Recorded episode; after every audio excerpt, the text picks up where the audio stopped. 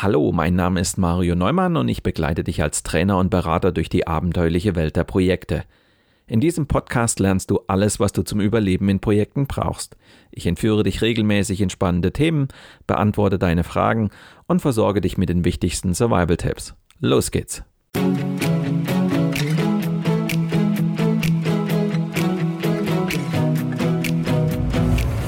Du hörst den Podcast Projekt Safari nach dem gleichnamigen Buch von Mario Neumann. In diesem Podcast betrittst du gemeinsam mit dem Autor die abenteuerliche Welt der Projekte. Erlebe Projektmanagement von seiner spannenden Seite und gehe mit Mario Neumann auf die Suche nach Antworten für deine eigenen Projekte. Hallo liebe Projektabenteurer. Im Interview der Woche habe ich heute Michael Fischer zu Gast. Michael ist Mitarbeiter der HMPG, einer Gesellschaft für Projektmanagement. Er hat als externer Projektleiter und Berater die Ausschreibung eines großen Ingenieurbüros begleitet und wird uns in der heutigen Sendung davon berichten. Wisst ihr, wo die meisten Projekte eingetütet werden? Richtig, in geselliger Runde nach Feierabend bei einem Glas Wein oder auf dem Golfplatz. Die meisten von euch, die als Dienstleister in Kundenprojekten arbeiten, bekommen davon oft gar nichts mit denn die Projektaufträge besorgt ja der Chef oder der Vertrieb. Bei größeren Projekten ist es meist etwas komplizierter. Man muss sich an Ausschreibungen beteiligen. Aber wie funktioniert das eigentlich aus Sicht eines Kunden? Wie findet man als Kunde über eine Ausschreibung eigentlich den passenden Dienstleister? Ich möchte mit Michael Fischer im Interview der Woche darüber sprechen, wie man an eine Ausschreibung herangeht und dabei Schritt für Schritt die Spreu vom Weizen trennt. Du bist gespannt darauf, wie man ein Bieterverfahren managt? Dann lehn dich zurück und lass dich inspirieren von der 95. Folge meines Projekt Safari Podcasts.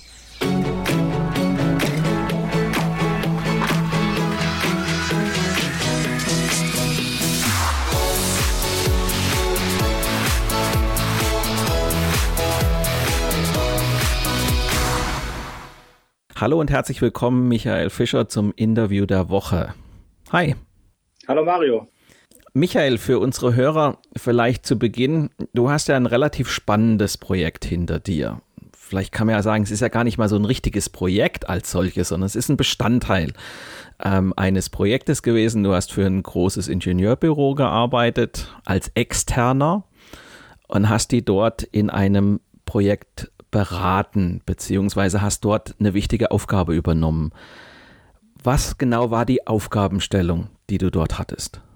Genau, das war jetzt vielleicht auch die Besonderheit, dass es eine Mischung zwischen Projektleitung und eigentlich auch Consulting-Beratung war. Also die, die große Aufgabenstellung war, das ist ein Ingenieurbüro in Bayern, das ähm, stetig gewachsen ist und natürlich immer noch mit den Software-Tools wie bei einer kleinen Firma gearbeitet hat. Die hatten sehr viel kleine Hilfsprogramme, sage ich mal, aber alles, was sie gemacht haben, in, war eine Microsoft-Lösung. Das heißt, die haben fast alles mit Microsoft Excel, sei es Reporting, sei es Abrechnung, haben die sich alles so zusammengebaut.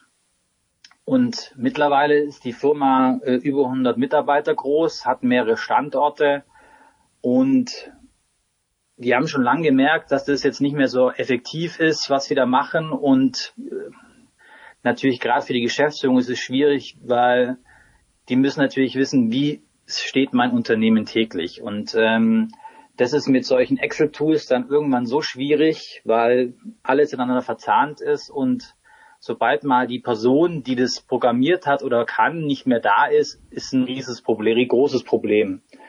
Ähm, ich kenne das lustigerweise noch aus meiner Siemens-Zeit.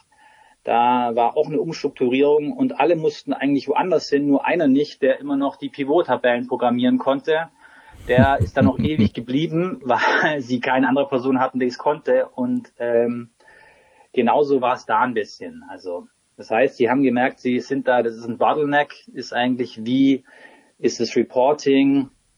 Und da haben sie angefangen, selbst ein bisschen zu suchen. Das ging am Anfang unter und dann haben sie gemerkt, sie brauchen da Unterstützung jemand, der das strukturiert ähm, und der auch Erfahrung in Software hat. Und da sind sie auf uns herangetreten und Wir haben den ganzen Prozess betreut, beraten erstmal, wie wir alles machen. Dann haben wir gesagt, okay, wir schauen nach Softwareherstellern als Berater auch gleich und machen eine, ähm, ähm, eine, eine Ausschreibung, aber eine natürlich auf Basis zum, so ein bisschen VOB. Wir haben Kollegen, die aus dem Bau kommen, VOB-EU-Ausschreibung. Natürlich ist es eine kleine Ausschreibung, eine persönliche, wo man jetzt nicht alles ähm, eins zu eins von einer beispielsweise EU-haftenden Ausschreibung nehmen muss. Aber ich hab, vergleiche das immer ganz gern ähm, bei Architekturwettbewerben für Gebäudeerstellungen ist das Klassische, man lädt da viele Architekten ein und sucht sich den passenden irgendwann raus über eine, mit dem muss man aber nicht bauen. Das heißt, äh, man kann dann trotzdem noch mit jemand anders bauen. Und genauso war das Mindset eigentlich hier. Wichtige war erstmal, was benötigt die Firma eigentlich alles? Also man sagte immer, wir haben nicht viel Prozesse, wir haben nicht viel, das wir machen wollen und wir haben dann ein AFK aufgesetzt in Zusammenarbeit mit dem Ingenieurbüro und da war das schnell klar, dass es viel mehr ist, wie sie eigentlich gedacht hatten, an Prozessen, an Abläufen, die sie eigentlich haben. Also ähm, am Anfang denkt man ja, also ach, da brauchen wir zwei, drei DIN A4 Seiten, was wir so machen. Ähm, ich glaube, am, am, Anfang war dann waren es zehn, dann waren es irgendwann mal 20 und ich glaube am Schluss waren es 50 Seiten, die wir zusammengebaut hatten. Ähm, ein anderer Softwareanbieter, mit dem ich dann Kontakt hatte, der auch die zur Ausschreibung eingeladen worden hat, mich dann auch gefragt, ob denn die, äh, das Ingenieurbüro noch mit mir sprechen würde nach diesem AFK, ähm, weil er weiß, wie schwierig das ist ähm, mit Ingenieurbüros und wie lange das dauert, dass man überhaupt merkt, was man alles hat an Prozessen.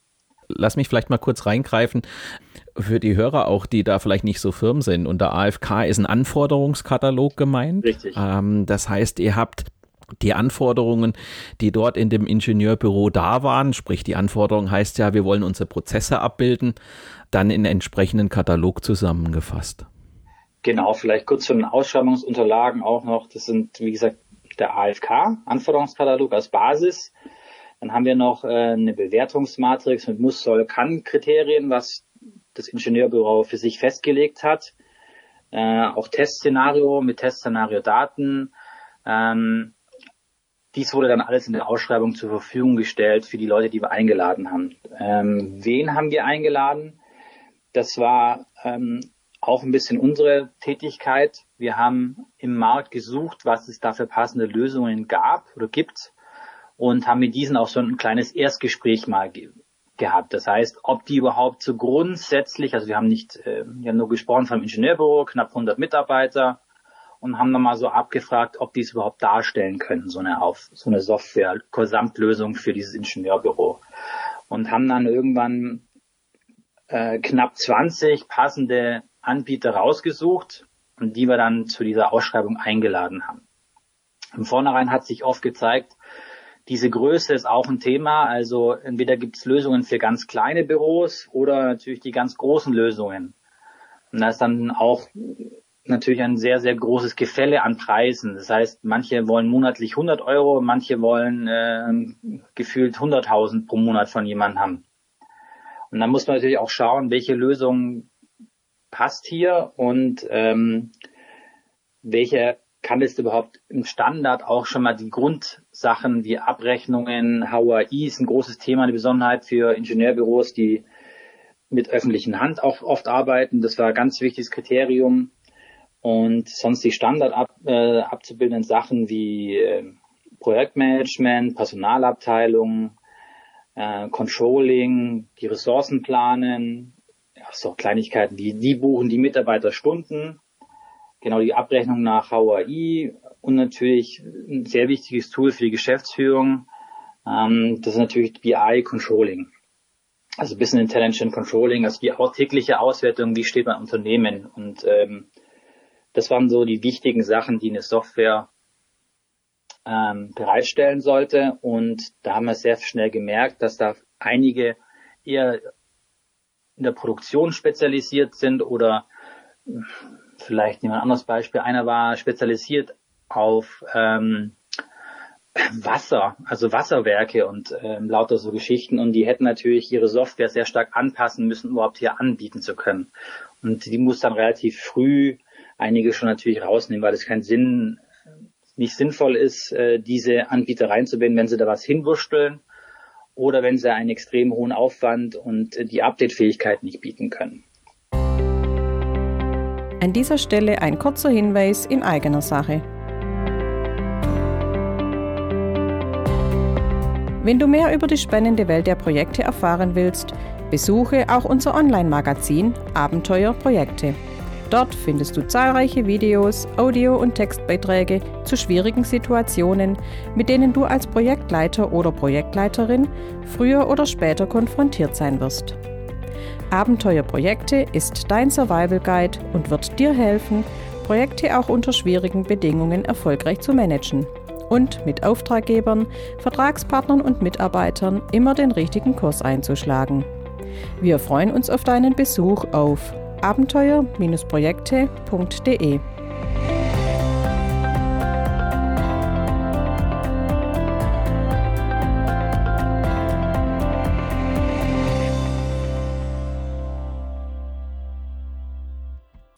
Da stecken ja zwei, drei Schwierigkeiten drin, die du beschreibst. Das eine ist eine riesengroße Bandbreite von Anbietern.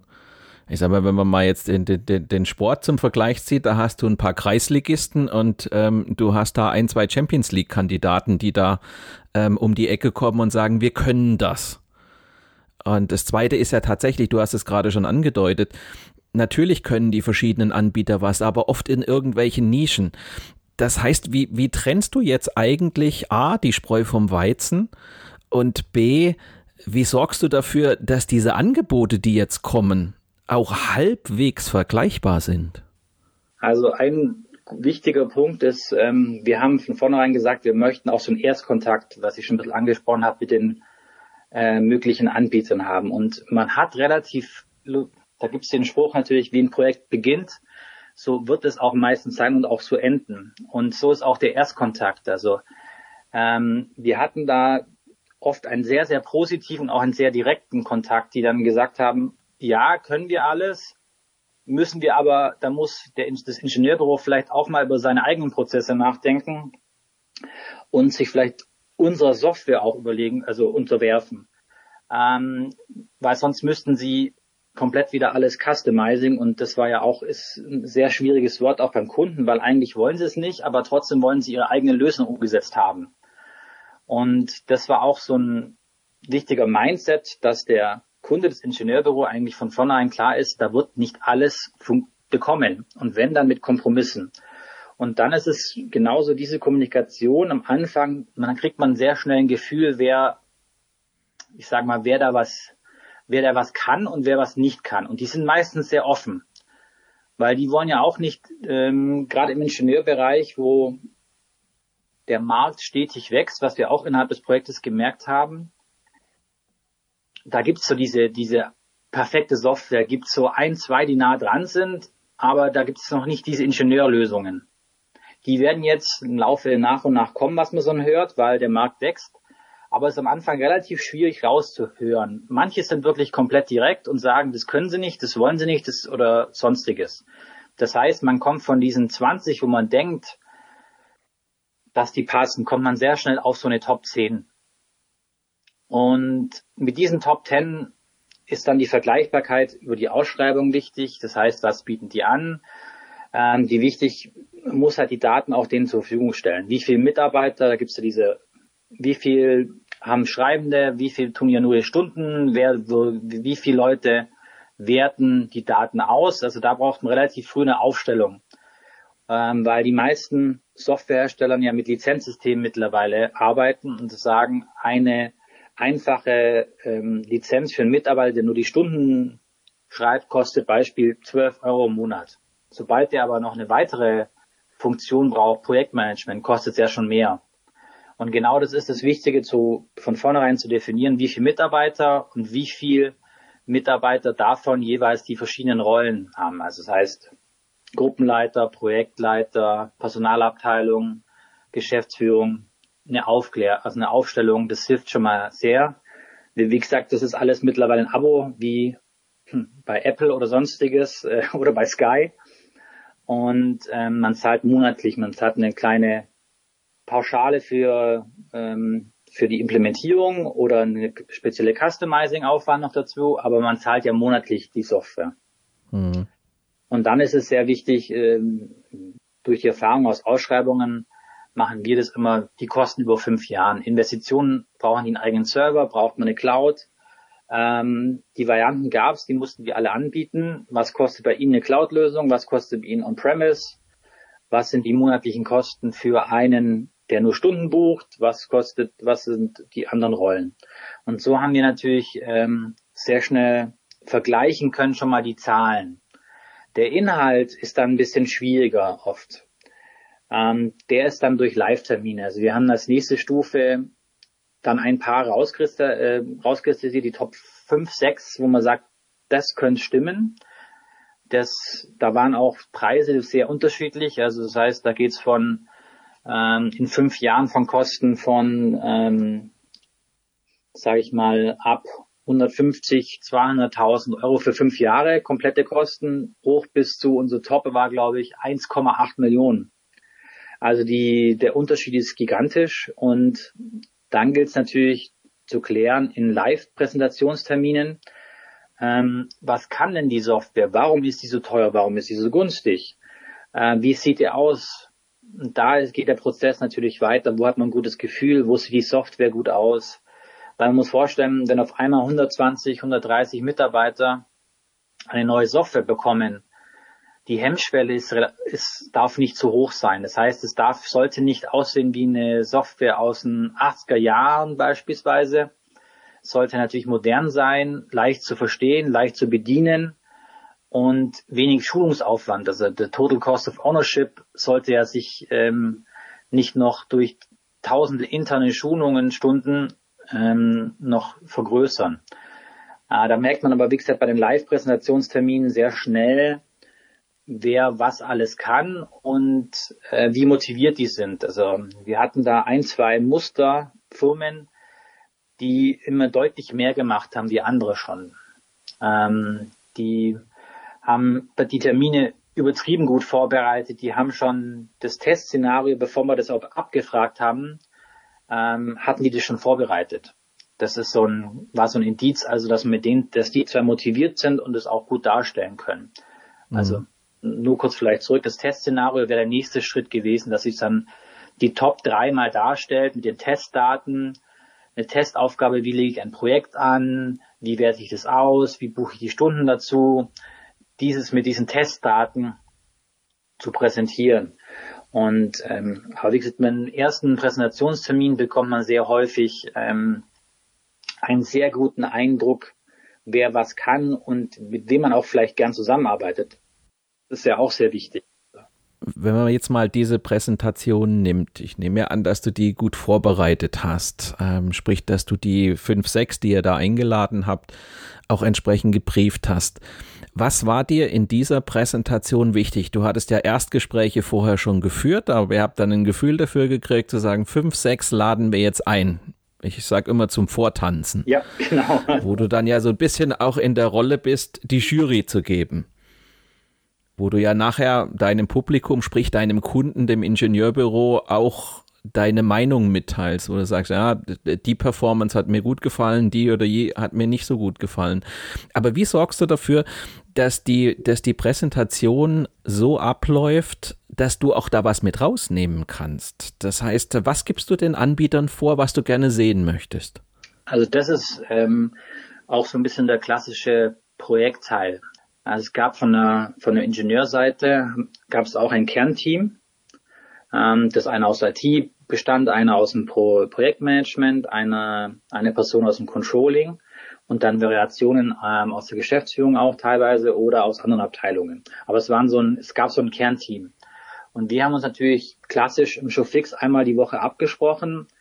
Ähm, auch die Fragen, die wir hatten, waren für alle gleich. Die haben wir einen Tag vorher den, vor dem Termin auch vorge äh, zur Verfügung gestellt, dass sie sich vorbereiten, nicht, dass wir sie irgendwie ja, ähm, ich finde, eine Kommunikation ist auch zum möglichen Anbieter sehr wichtig von, ähm, von dem Projektleiter, von dem Ingenieurbüro. Das sollte ja auch gleichermaßen eine angenehme Kommunikation sein und man sollte ja nicht versuchen, die immer an die Wand zu stellen und zu sagen, wer ist am billigsten, äh, wer kann es am besten, los, jetzt antworten, zehn Sekunden Zeit. Und dann eine Gemeinsamkeit ist sehr, sehr, eine gemeinsame Sprache zu entwickeln, ist sehr wichtig und deshalb habe ich immer, war mir wichtig, dass die sehr gut informiert sind auch und man mit denen gemeinsamen Weg führt. Also das war mir auch, war mir sehr wichtig, wenn ich da jetzt kurz mal links abbiege, sage ich mal. Ähm, und da haben wir uns als das Kernteam vom Ingenieurbüro und ich haben da versucht, einfach immer so gut es geht, jeden zu vergleichen und ihm jedes die gleichen Aufgabestellungen zu haben. Das heißt, Willi, haben ja festgelegt, okay, wir wollen jetzt in diesem Termin sehen. Es ist schwierig ja eh in einer Stunde so ein unternehmensübergreifende Software alles zu zählen. Wir haben dann immer gesagt, okay, wir wollen mal, ihr stellt mal kurz den Part kurz vor, beispielsweise Projektmanagement bitte 20 Minuten, dann vielleicht noch 15 Minuten den Bereich Controlling oder Personalbereich, je nachdem, was wir da gemacht hatten, eine Mischung auch und dann noch Fragen. Also wir haben immer so 90 Minuten gehabt und ähm, inklusive Fragestellungen. Und das waren so die, dass wir die Basics erstmal abgefragt haben, weil es war wichtig, wie steht das Unternehmen, wie kann das Projektmanagement mit Ressourcen und so weiter umgehen. Das waren so die Kernsachen, die wir am Anfang abgefragt haben. Und dann ging's, gab es oft mit, also wir haben dann nochmal eine zweite äh, Live-Termin gehabt, wo es konkreter ging, wo wir gemerkt haben, okay, die können das grundsätzlich. Jetzt kommen nochmal genauere Fragen für die Top 3 und jetzt wollen wir das Testszenario sehen.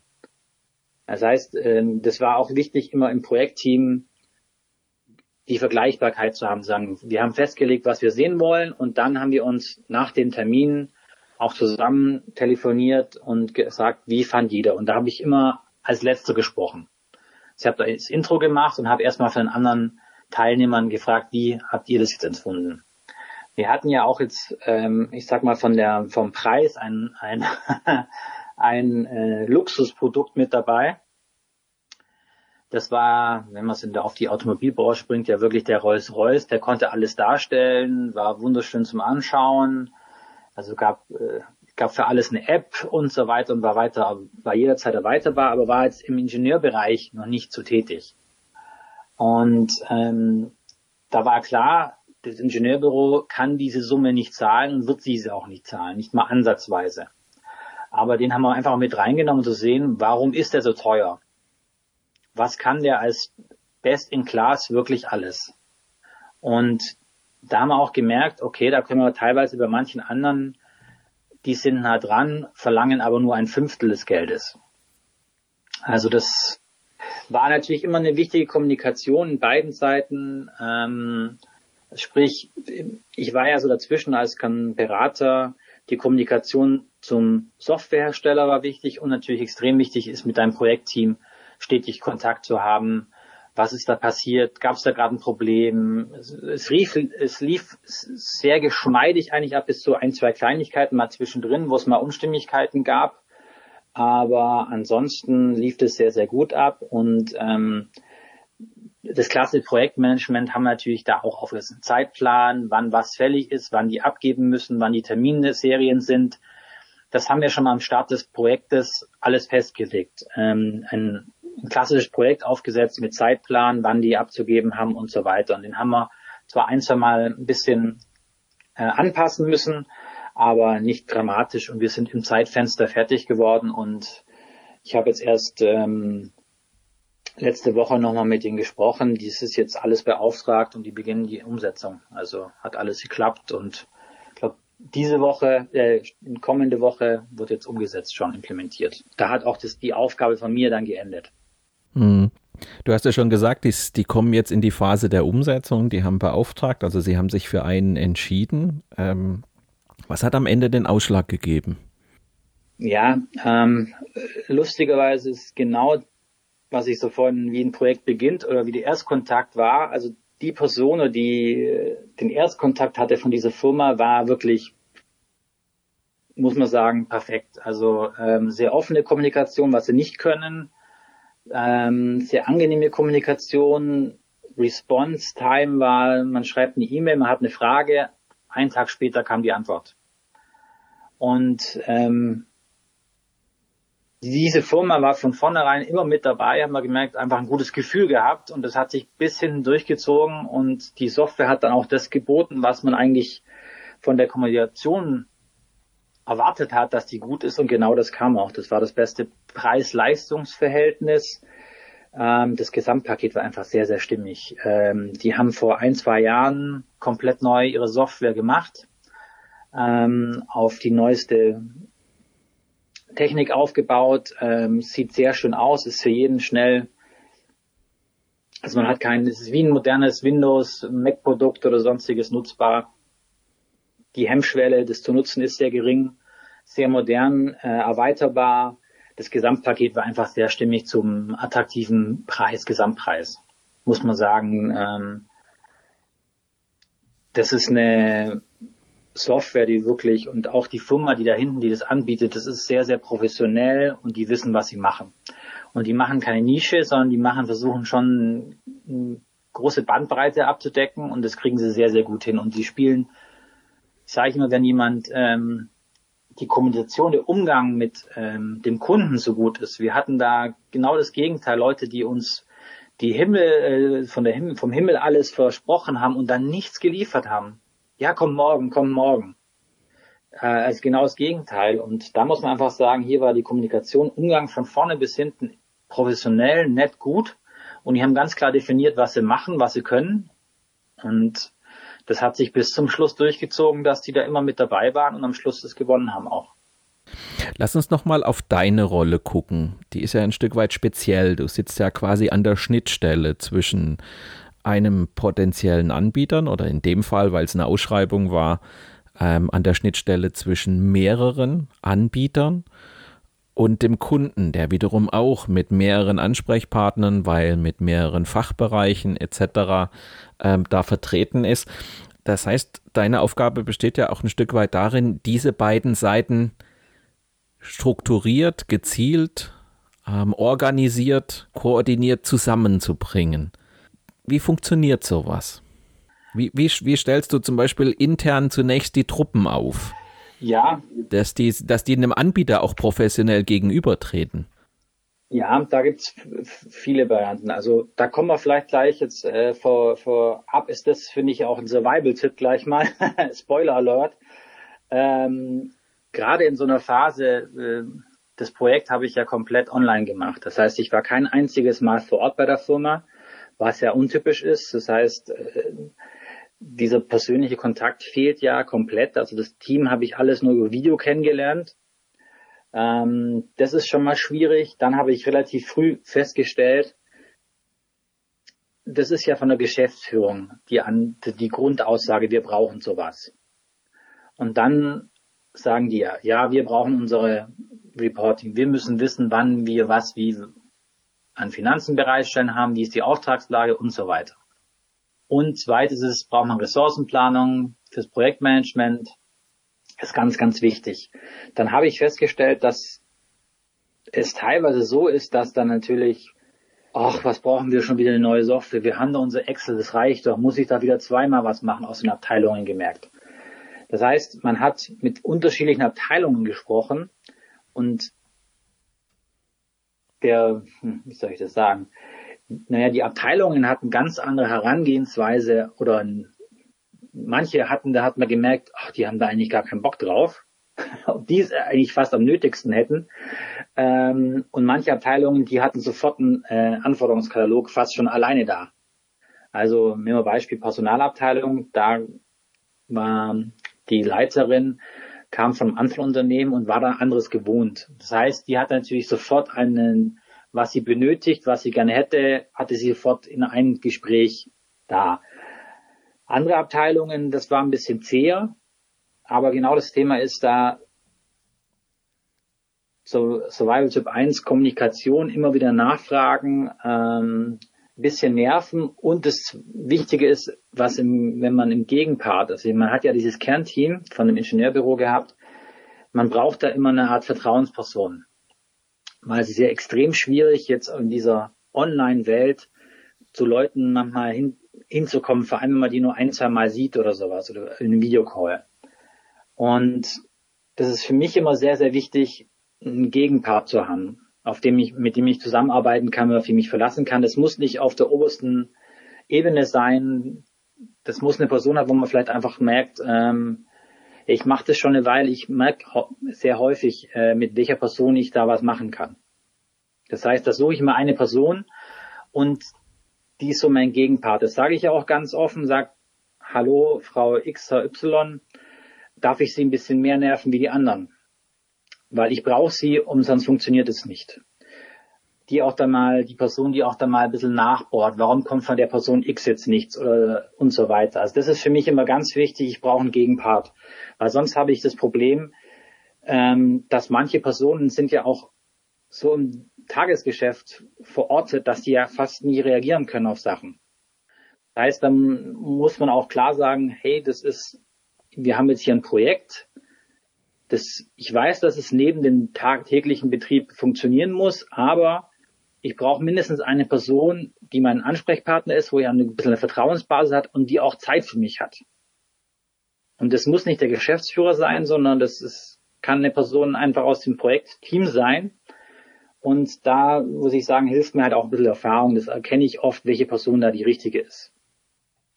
Und die Person ist dann ja mein Hebel. Und das heißt, da kann ich sehr viel äh, wie gesagt, anschieben und Informationen auch über die generieren, Person generieren.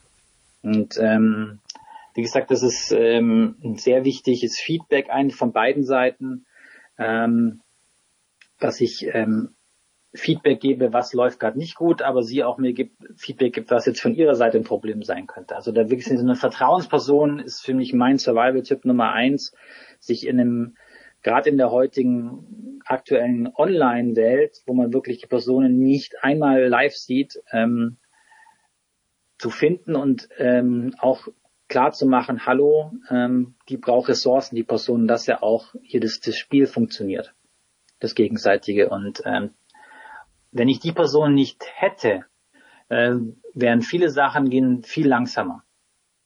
Und man muss viel mehr Energie aufbringen und man verliert viel mehr Zeit und das ist unnötig. Man braucht immer so ein bisschen Gegenpart. Das heißt, dass er so wie so, dass ihr wie so ein Tandem wirkt. Richtig, genau, ja. Das ist so ein Hin und Wieder und ähm, das ist essentiell gerade in dieser Situation ist für mich gewesen. Weil sonst ist man sehr schnell mal auf verlorenen Posten, macht seine Pläne ähm, und sonstiges, bekommt aber keinerlei Feedback, ähm, wie man darauf reagieren kann, wenn irgendeine Situation eintritt. Das heißt, man, die Situationen kommen ja unvorhaft. Dann heißt es auf einmal, nee, wir können jetzt nicht. Wenn ich aber so eine Person habe, die kann schon mal vorher sagen, hallo, hallo, da könnte es ein Problem geben. Also das ist ja als Projektleiter extrem hilfreich. Mhm. Also man sieht die Situationen auch oder Probleme teilweise vorher schon kommen und kann darauf reagieren. Ja, als Externer siehst du es halt erst, erst in dem Moment, wo es eigentlich passiert. Ne, jemand internes sieht die Dinge halt viel früher kommen. Richtig.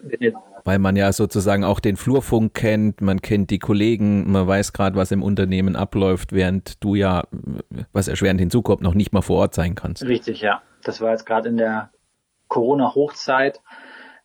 Wie gesagt, ich war kein einziges Mal vor Ort, obwohl das jetzt nicht weit weg ist von mir. Also von dem her, ähm, ja, ähm, glaube, das muss man dann einfach ein Jahr später sich mal kennenlernen live. Haben wir schon gesagt. Wenn man deine Rolle jetzt mal auf der anderen Seite betrachtet, du nimmst da jetzt auch eine Rolle ein, sozusagen auf der Kundenseite gegenüber den Anbietern. Was macht da deine Rolle aus? Da kommt es auch wieder die Kommunikation. Also ich finde, der Umgang ist sehr, sehr wichtig und es ist, ich habe früh auch in, den, in beiden Richtungen gesagt, es soll ein gemeinsamer Weg sein. Das heißt, wir haben natürlich eine Ausschreibung gemacht und alles und man weiß, das ist jetzt mal, das ist in Stein gemeißelt erstmal, aber man muss natürlich immer schauen, wie kann man damit umgehen und wie geht man auch mit dem Anbieter rum. Das heißt, ich bin ja in einer sehr neutralen Rolle. Das heißt, ich ähm, ich gehöre ja zu keinen von den beiden Parteien. Ich gehöre ja nicht zu dem Ingenieurbüro, genauso wenig wie zum Softwareanbieter. Ähm, vers versucht habe ich relativ schnell, wenn jemand ähm, klar war, die Firma wird's nicht, da offene Karten zu spielen äh, und zu sagen, hey, das sieht schlecht aus.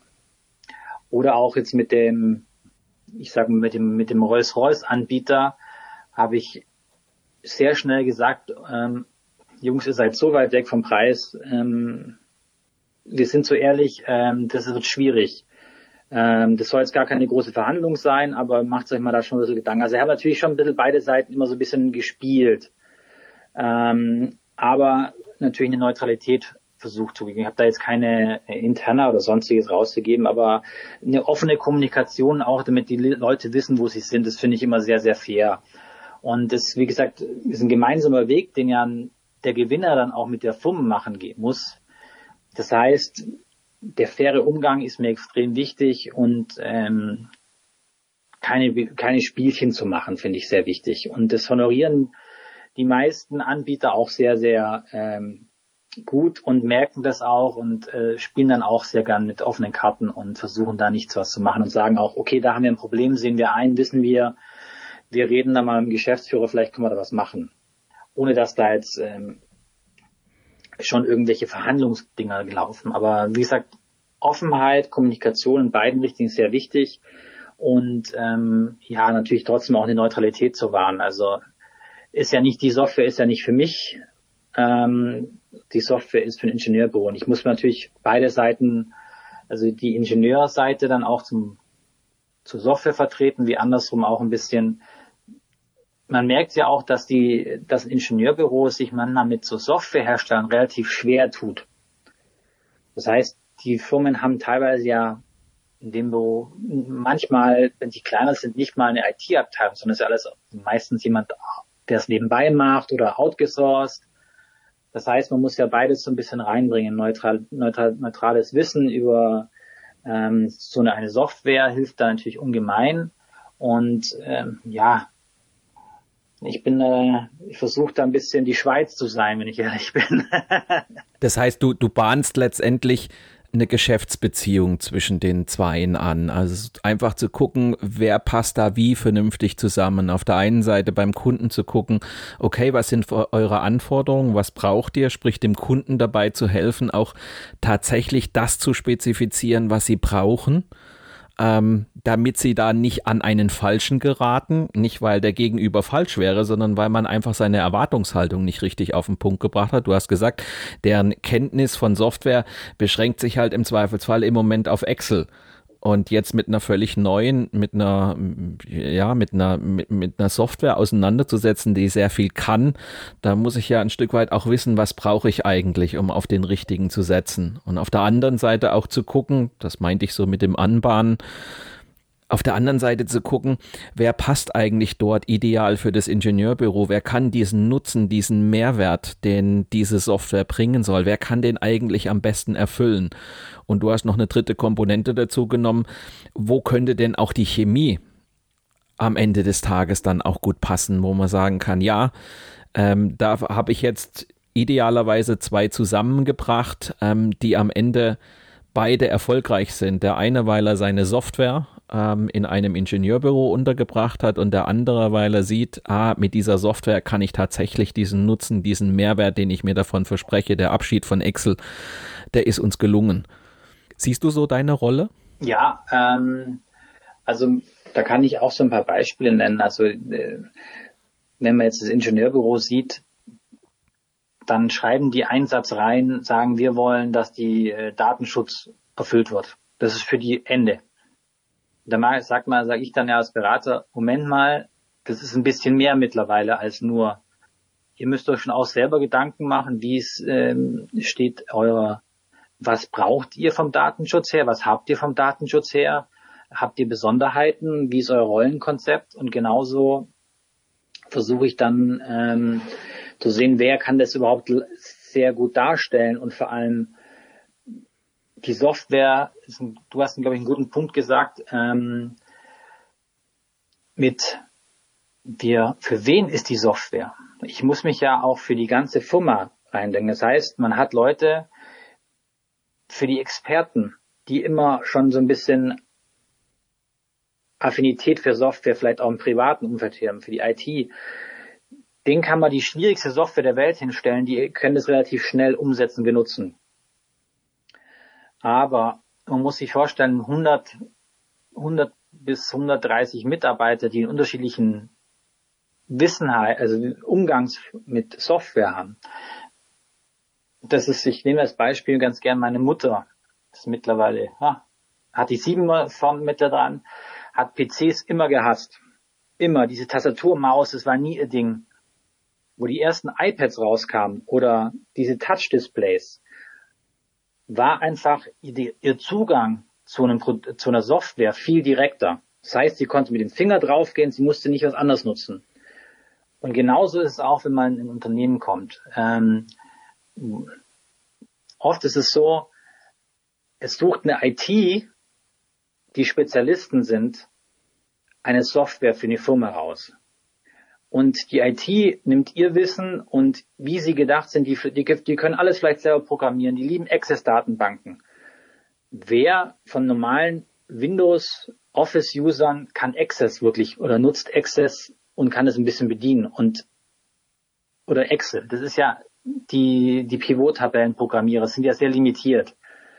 Das heißt, wenn die IT oft eine Software raussucht, ist die viel zu speziell, weil das sind für die, ich sag mal, für die Freaks gemacht. Und die will keiner dann im Endeffekt benutzen. Das ist eine Riesengefahr immer.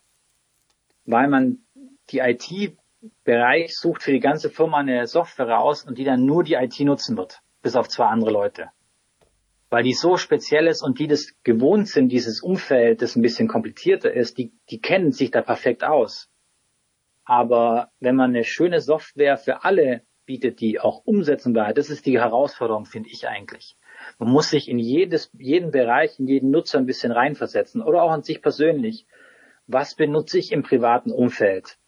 Bin ich jemand, der ein Android-Telefon hat, wo alle Apps selbst customized, noch ein bisschen was da macht, die Farbe da ändert, oder kaufe ich mir ein Standard-iPhone und benutze es, wie es so ist? Und die meisten werden das iPhone benutzen, weil sie da nicht nichts zu tun haben. Sie, die Updates kommen automatisch und so weiter. Ähm, das wird sich nie groß, das ändert sich immer nur schrittweise, ganz leicht. Und die brauchen diesen Funktionsumfang jetzt beim Android-Betriebssystem brauchen die nicht. Und genau das ist so die Herangehensweise, wo ich diesen Blick versucht habe, dass es jeder nutzen kann und auch keine Angst hat, die neue Software zu nutzen, weil es, es da waren einige Anbieter dabei, die sehr, sehr eine altbackene Oberfläche haben, wo man 40 Unterklicks machen muss, um dann irgendwie seine Stunden zu buchen. Das ist, das funktioniert, aber ähm, Hand aufs Herz, das wären 120 äh, von 130 wären es hassen, es zu nutzen. Und das sollte es halt auf keinen Fall sein.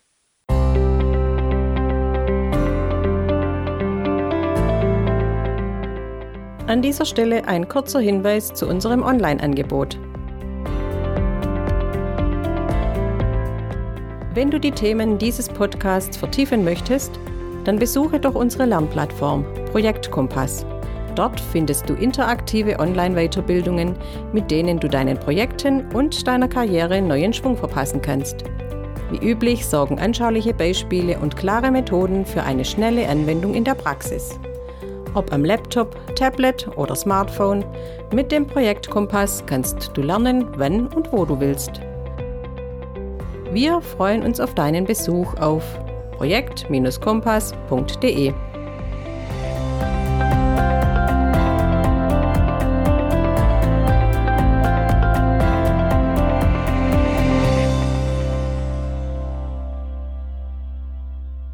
Wenn wir jetzt zum Ende der Sendung nochmal drauf gucken, wenn du das nochmal Revue passieren lässt, ähm, was sind deiner Ansicht nach die Erfolgsfaktoren für so ein Projekt? Du hast ja schon mal kurz gespoilert, was es denn so sein könnte.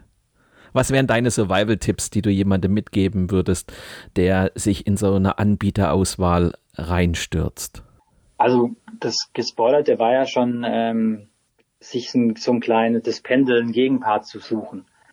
Wo man auch klar sagt, dieser Gegenspieler auf der ähm, Auftragsseite ist A verfügbar, man kommt gut gar, man hat eine Vertrauensbasis und das ist sehr, sehr wichtig, finde ich, weil man einfach sonst ähm, nur eine E-Mail bekommt, ja, morgen schon fix klappt nicht, beispielsweise.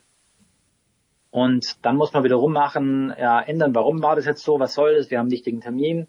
Und wenn man so eine Person hat, die sagt einem schon, am, wenn das schon fix am Mittwoch ist, am Montag, du, Montag kann schwierig sein, lass uns mal verschieben. Nur als ganz einfaches Beispiel. Und ähm, das sollte halt eine Person sein, die wirklich greifbar ist, mit der man natürlich auch irgendwie, wenn es gut geht, auskommt. Ähm, ich hatte es auch schon mal, ähm, die Person, die mich da rausgesucht habe, das war schon die richtige, aber die war manchmal im Umgang relativ schwierig. Aber das war genau die richtige Person. Aber das ist, das kriegt man raus, aber das ist essentiell wichtig, gerade bei solchen Online-Sachen noch viel mehr, dass man da so ein bisschen ähm, einen Zugriff hat und auch mal, wie du schon gesagt hast, so den Flurfunk hört, warum, was ist da, warum, warum nehmen die es gar nicht so an, die Termine, oder was ist da los? Da kann ja auch mal persönlich Sachen sein, der eine ist gerade ein bisschen krank oder sonstiges. Das ist ja alles kein Thema. Wenn man damit weiß, was da ist oder so ein bisschen, dann kann man damit umgehen. Und das ist schon wichtig. Ansonsten trifft einen ja die Schläge immer unvor. Also die kommen ja auf einmal. Nee, morgen nicht, da geht's nicht, da ist nicht. Und dann muss man wieder alle Leute erstmal versuchen zu finden. Und das ist ein Thema. Und natürlich sollte man auch so seine, seine, seine, sein, sein Team aufbauen und ähm, wie gesagt, da halt seine Person haben. Und es muss nicht die oberste Person sein. Das ist, muss einfach sein, wo man, wo man gutes wo man guten Draht vielleicht entwickeln kann und ähm, da ist auch der Umgang wieder wichtig und das sind so mehrere Survival-Tipps zusammen so ein bisschen, weil ich halte ich halte es für einfach immer wichtig, einen fairen Umgang miteinander zu haben und ähm, das zahlt sich im Nachhinein immer aus und ähm, hat man jetzt auch gesehen in diesem Auswahlprozess, das wird honoriert, wenn man fair miteinander umgeht.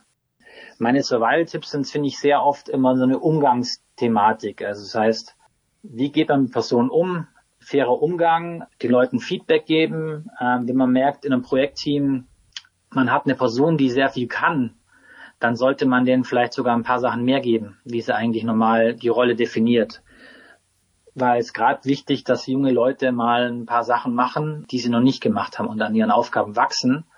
Das habe ich von klein auf auch mitbekommen, sei es damals beim Adidas äh, Praktikum, wo mein Adidas Originals Chef auf einmal gesagt hat, Michael, du machst jetzt die Messe. Und ich so, was für eine Messe? Ja, du machst jetzt die Messe. Ich habe noch nie eine Messe gemacht, jetzt schon. So, wenn du Fragen hast, fragst du den, wenn ein Problem ist, dann rufst du mich an. Und das habe ich so ein bisschen mitgenommen und das finde ich extrem wichtig, auch äh, im Projektteam Leute mal ein bisschen zu fordern. Michael, dann sage ich vielen herzlichen Dank für die Zeit und ich wünsche dir weiterhin alles Gute in deinen weiteren Projekten. Danke. Vielen lieben Dank. Mario hat Spaß gemacht und äh, ich bin gespannt auf die nächsten Bücher von dir. Danke dir. Lasst uns nun noch einen kurzen Blick auf die nächste Folge werfen. In der letzten Folge habe ich mich schon mit der Frage beschäftigt, ob es wirklich eine Welt nach Corona geben wird. Die Ergebnisse meiner kleinen Studie hatte ich vor einigen Monaten für das Projektmagazin in einem vielbeachteten Artikel in sieben Thesen zusammengefasst. In der letzten Folge hatte ich bereits drei meiner Thesen kurz vorgestellt.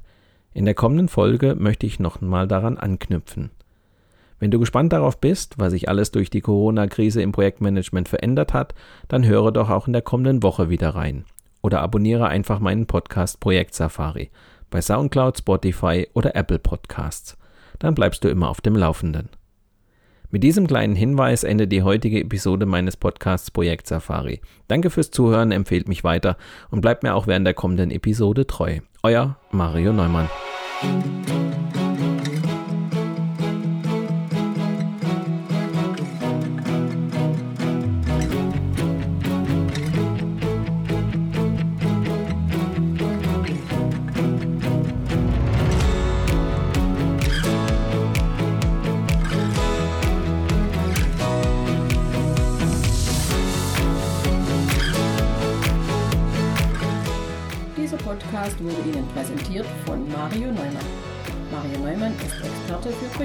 Projektmanagement. Als Trainer und Coach begleitet er Projektleiter durch alle Phasen ihrer Projekte. Seine Methoden hat er aus der Praxis für die Praxis entwickelt. Effektiv, leicht verständlich und sofort anwendbar.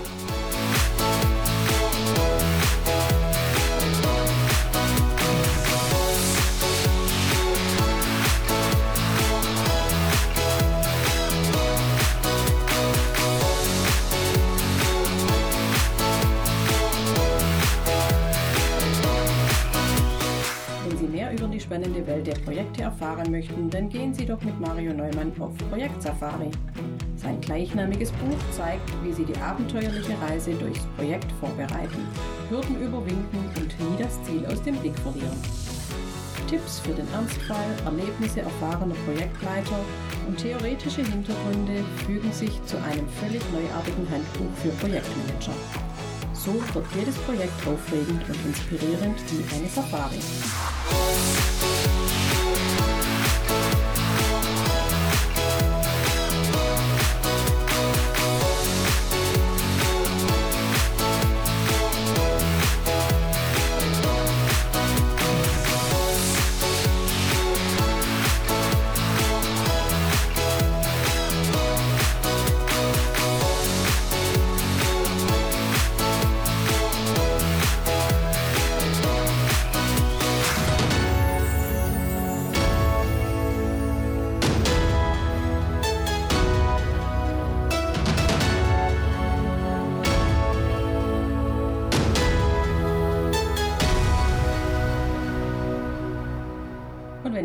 Gefallen hat, dann hören Sie doch wieder rein und empfehlen Sie uns weiter. Ihr Team Mario Neumann.